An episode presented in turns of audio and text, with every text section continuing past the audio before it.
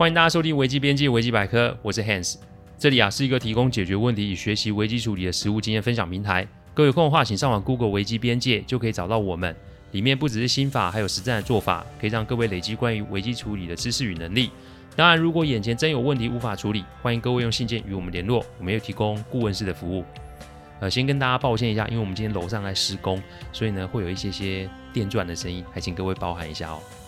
开始之前啊，为了怕有些听众不理解甚至是误会，我们会在主题分享之前呢，带这一段让新的听众知道我们做 podcast 的流程。其实我们分享的每个个案都是经由向客户及案件当事人取得授权之后，才作为分享的主题。再就是每一个个案都有授权文件，内容也有经过一定程度的修改。录完后会先给客户及当事人听过，待他们觉得没有问题后，再交我后置。这是每一集制作的程序。希望各位在推荐维基百科之余，也可以顺带跟亲朋好友们说明制作过程，好让他们安心。话不多说，我们进入今天的主题哦。来问各位一个问题哦：我们在外面啊，不论是创业还是工作，究竟是为了什么？我的答案是为了要赚钱。所以啊，我们也许都在寻寻觅觅一个既可以赚钱又可以符合心中价值观的工作。再问各位另外一个问题，那就是公司除了获利之外，最重视的又会是什么呢？我的答案是找寻可以合作的人才。因为好的体制也必须要适合的人才，才有办法计划及执行。最后，最后再问一个问题，那就是公司到底要用什么才可以吸引人才上门？我的答案首选人是钱，但是不是只有钱就可以成事呢？今天我们来聊聊 Terry 的案例哦。Terry 啊，他是一间传统产业的小主管，后来因为公司的股东结构有了很大的变动，所以他就突然的被升职。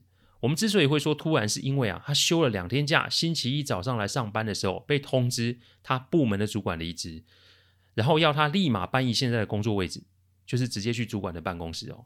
意思是啊，他被突然的升职做主管。这种状况在实物世界其实常常的发生，特别是公司股权结构发生变动的时候，因为股东啊，通常不是只出钱然后看财报那么单纯，插手管理及人事，这是非常常见的状况。照理来说，这对 Terry 来说是一个无本生意跟大好时机啊！因为论能力啊，Terry 还没有担任过部门主管的经验；论资历，他也不过在这间公司啊一年半。再来是薪资可以说是跳三级，更不要说之后主管的相关福利，怎么看都不会是一件坏事。但 Terry 待了一个月之后，便向公司提出辞呈。正好这间公司的其中一位股东是我的客户，所以呢，他就请 Terry 来跟我做咨询，然后找出相关的问题点。客户的目标是把 Terry 留下来，但这跟我的目标其实不太相同，因为我的目标是协助 Terry 找出问题，然后定出解决的方案。我强调过很多次哦，我们只给客户需要的，而不是他想要的。需要与想要有天壤之别。客户对我来说，某个程度就是制造问题的人，所以一个会制造问题的人，他们的想法跟做法也一定会有某种程度上的不足。所以如果一开始就听从客户的指示做事，无疑就是在错误的基础上盖房子。这哪怕你盖得多么雄伟，到最后也是落了一个崩塌的下场。所以客户的意见对我来说是参考，但绝对不是唯一的行动依据。这一点还请各位要先理解哦。Terry 来我事务所之后呢，显示出非常紧张。那因为接到公司大股东特助的指示要来我的事务所，所以连小学生都知道这是怎么回事哦。我看着他就笑笑说：“反正你都要离职了，你担心什么？”最差的状况就是我们另谋他路嘛，所以在你的离职日之前，我们可以试试看其他的讨论。请听清楚，我这里讲的是讨论这两个字，我不会一开始就说方案，因为这会让对方觉得我们是设好局来套住他。我说过很多次，我们执行案子的方式是依对方提供的资讯来给予建议，所以让对方做主，一是降低他的戒心，二也是可以取得更多的资讯。将主导权还给对方，这是处理问题的一个重要方法。他听完我的话之后，就呆呆坐在椅子上。我泡了杯茶，放个轻音乐，让他一个人独处，并且告知他我会在我的办公室等他准备好再来找我。我非常清楚他不会离开，基于啊对大股东的畏惧，他是不会走的。大约大概四十分钟后，他来敲我的办公室的门，我才开始了解他的状况。这突然升职啊及加薪，这看起来不是什么坏事，但凡事都是有效果及后果的。效果越好，那么后果就会越大，这是世上事情的常态。所以呢，只要我能摸到对方的后果是什么，然后增就会增加我解决问题的几率。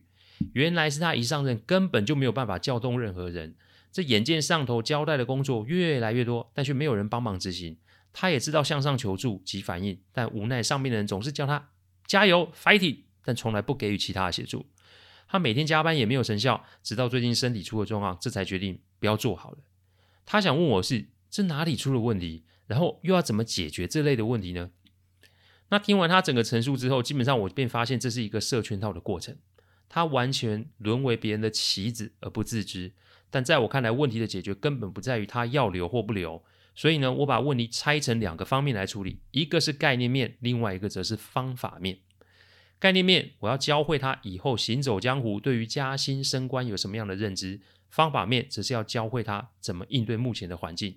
更重要的是什么？希望他也可以教育一下我的客户。这该怎么做呢？以下是我几点分析。第一点分析，加薪通常会跟年资有关。你为什么可以加薪？这是我问 Terry 的第一个问题。各位听众可以问自己一个问题啊：你觉得目前啊，你所处的公司薪资制度很透明的，请举手。理想的薪资跟职级绩效是绑在一起的，所以我要 Terry 想想自己这些年的表现如何。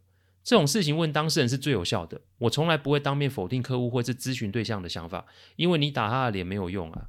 最重要是，如果让他自己打自己的脸，那才会让他的心房开始有所松动。他又想一想，直接跟我说，他发现自己的表现跟公司的加薪规定其实并没有符合。这个时候我才说，加薪其实是让同事抵制他的第一个原因。在他的部门里面有不少年资比他还长的同事，这正所谓戏棚下站久了，就是你的这个心态虽然不是很正确，但这是一个普遍存在的人性与认知。所以你才来没多久你就加薪，而且还是跳好几级，你这不让人家恼火才有鬼呢。第二点分析，升官通常跟能力有关。再就是 Terry 的升官是公司的政策，所以有意见人当然也没那么的蠢，所以接下来就会开始质疑身为主管的能力。正所谓啊，有能者方能升任，因此只要让主管的工作表现不好，那无疑就是打公司的脸。那要怎么让主管的表现不好？不配合就是一个最安全而且最不费力的方式。正所谓阳奉阴违，奸扯后腿，高招一点，再搭配一些冷言冷语，无疑就是打击主管的信心。新科的主管呢、啊？一定想要证明自己的能力与价值，所以呢，向上级求助，这会被视为一个示弱的方式。所以这些员工就利用了主管的这个心态，无情的作乱，尽情的作乱。反正到时候主管做不好，那也一定坐不住啊。他们不会管将来谁坐上这个位置，他们只想要就是将 Terry 拉下马。没有能力人是没有办法做好主管的。我分析到这里的时候啊，只见 Terry 的眼睛真的超大。但其实这都还只是个开胃菜哦，接下来的分析会更加的刺激。第三点分析，没刀在手，谁会听你的话？公司股权结构有变化，简单来说就是当家做主的人已经不再是既有的经营者或是团队，所以你的上位既不符合公司规定，也跳脱一定认知，所以可以合理的推断，就是你是别人的棋子。意思是你有没有能力不是重点，重点是你会是另外一股势力的代表。但这个代表通常只是一个象征性的意义。等到公司派系斗争完以及势力底定之后，这个位置通常会可能换别人来做。这也是为什么 Terry 向上面求助却得不到任何的回应的原因。因为对上面人来说，你是别派的势力，帮了你也许会得罪我既有的支持者，也成全你背后势力的心愿。可是我不帮你，也有可能得罪你背后势力，所以我们就来一个棉花战术。意思是啊，我会接听你的电话，我会替你打气，但我不会有任何的实质性动作。所以 Terry 基本上就是找错人，打错电话了。再就是为什么这个中间的过程没有其他人来给你协助呢？这就回应我前面的说法，因为你的上位只是一时的象征意义，等到势力底定之后，也许你就会被换掉。此刻你是没刀，而且更惨的是，也没有人愿意给你刀。之所以会有这种困境，就是这个道理啊。所以 Terry，你现在该想的是怎么拿到刀才是啊，因为拿不到再走也不迟，不是吗？第四点分析，辞官不干不如啊自请降级啊。接下来就是一个战略性的做法，我请 Terry 思考一下，为什么大股东，也就是我的客户，要带他来找我咨询呢？找我咨询不便宜哦，所以这就代表他仍有利用的价值。意思是啊，现在他的离职对公司新势力来说会是一种伤害。我跟 Terry 说，不是每天啊都有机会经历这件事情。我们的确可以保持心中的单纯与正直，但我们没有办法保证恶势力不会来敲我们的门啊。所以，要么就是经历其中，然后学会应对的本事。因为这种能力学校没教，课本没写，而且学会了就是一辈子带在身上。简直就是这个也是个无本生意嘛。当然离职会是个选项，只不过下次万一再遇到类似的状况，你也要选择离职吗？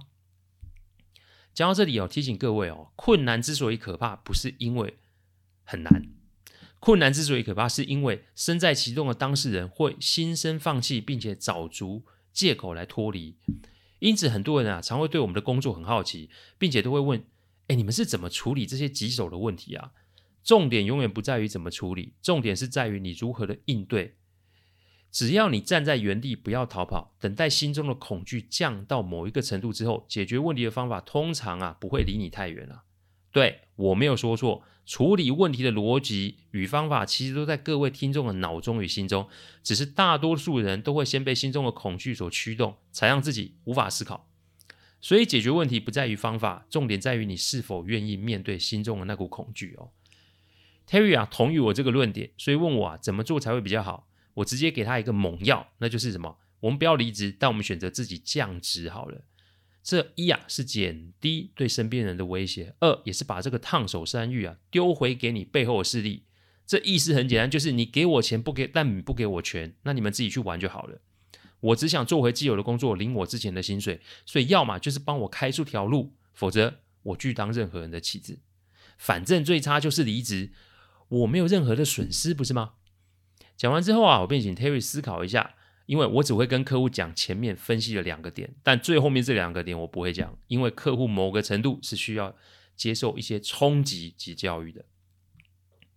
咨询完大概一个月后，客户打电话给我，他呀、啊、也是个久经沙场的老怪物，所以我想他应该也看出我的策略是什么了。客户只淡淡的说啊，Terry 仍在原来的位置，没有离职，但是呢，定了一些新的规则，而且请了几个新人在他的部门里面。然后啊，上面的 reporting line 也有一些更动。听到这里，我就知道计划成功了。客户笑着跟我说：“啊，你也太不给我面子了。”我呵呵笑两声，并没有多说些什么。这哪怕是我跟了十多年的客户，我们一定还是会有不同的意见。所以某个程度的对弈、试探，甚至是较量，那是免不了的。不过啊，只给需要而非想要，就是一直我们职是我们职业的标准。这个以后有机会再跟各位多做分享哦。钱很重要，但君子爱财，取之有道。这个“道”字指的就是要符合正规的机制。所以天降横财，不只是代表你很幸运，因为小心也会有可能天降横祸也说不定。提醒各位，万一各位有遇到类似的问题时，请问问自己以下的几个问题：第一个问题，你真的符合及具备资格吗？第二个问题。别人有没有同等的待遇啊？第三个问题，给你高薪的人，他想要的是什么？第四个问题，这个高薪会带来什么样的后果呢？江湖在走，智慧要有，人心不见得都是险恶，但该有的防范以及通透仍是必要的能力。我们不要学怎么去害人，但你也不要被人挖坑陷害才是。感谢各位聆听，听完之后如果有任何的意见，请上我们的网站维基边界留言。我们预计每周一中午会上架一个 podcast 的主题分享，各位有任何想听的主题，也都可以透过留言给我们知道。